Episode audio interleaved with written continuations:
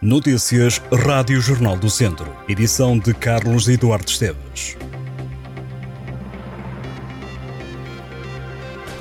A PSP apreendeu em Viseu uma granada que estava à venda na Feira das Antiguidades no passado sábado por volta das duas da tarde, situação que obrigou os agentes a isolar a área e estabelecer um perímetro de segurança para procederem à recolha do engenho explosivo.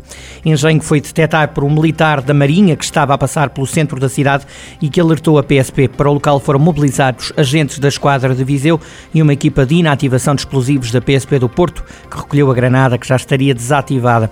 Feita a análise ao engenho, fonte da polícia explicou que se encontrava inativo e sem grande parte dos componentes. O vendedor, de 62 anos, foi identificado pela PSP, mas terá dito às autoridades que desconhecia que teria com ele o engenho explosivo. O homem que se dedica ao negócio de compra e venda de velharias e antiguidades também acrescentou que comprou o objeto juntamente com outros na zona de Leiria. O caso já foi remetido para o Ministério Público.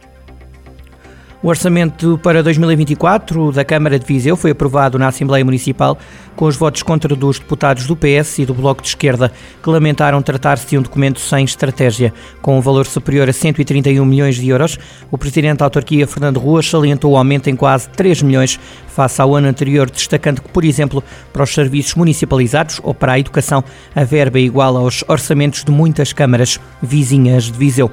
O autarca social-democrata salientou ainda a verba destinada às funções sociais. As críticas chegaram pela voz do socialista José Pedro Gomes, que lamentou Viseu ter deixado de apostar em ser uma cidade inteligente e de ter um orçamento que é uma manta de retalhos. O socialista defende que há vários desafios sem resposta, tais como questões demográficas, ambientais, riscos naturais, habitação e ordenamento do território. Já Carolina Gomes, do Bloco de Esquerda, também votou contra o Orçamento Municipal e sustentou tratar-se de um documento de continuidade que não dá resposta às necessidades do Conselho, uma delas a questão da mobilidade. A bloquista lamenta que não haja informação em tempo real das passagens dos autocarros e que não seja pensada a sinalização junto às passadeiras. Classificou de mito o viriato, o veículo não poluente e sem condutor, que nunca chegou a entrar em ação. A três dias do início do inverno, a região de Viseu já tem temperaturas muito frias e o frio veio mesmo para ficar. Esta terça-feira as temperaturas apontam para um tempo ainda mais gelado. O Instituto Português do Mar e Atmosfera prevê 4 graus negativos de temperatura mínima e 9 graus de máxima na cidade de Viseu. No distrito, além de Viseu, com 4 graus negativos, estão esta terça-feira os conselhos de Penedono, São João da Pesqueira e Vila Nova de Paiva.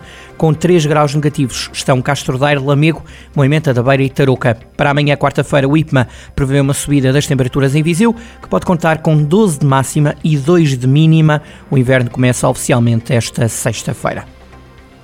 É esta terça-feira que o Académico de Viseu decide o futuro na Liga Revelação. Os academistas sabem que têm que ganhar para poderem lutar pelo título de campeão nacional de sub-23. O jogo desta tarde começa às 3, é frente ao Torriense, em Torres Vedras. Só a vitória dá ao Académico acesso à fase de campeão. Se não conseguir ficar nos quatro primeiros lugares, os academistas lutam pela taça Revelação. O Viseu 2001 empatou em casa com o Valpassos a três golos, a jogar no pavilhão Cidade de Viseu. Rafael Marques, Gustavo Martins e Amândio Ferreira apontaram os golos do Viseu 2001 com este empate, a equipa viziense soma 13 pontos, está em sétimo lugar da Série A da terceira divisão de futsal. Na Série B, o ABC de Nelas perdeu em Vagos, frente ao Covão Lobo.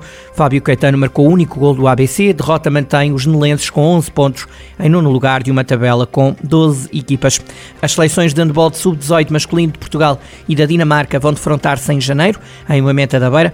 As duas formações lutam pelo torneio Terras do Demo. A dupla jornada que decidirá o vencedor da prova decorre nos dias 5 e 6 de janeiro.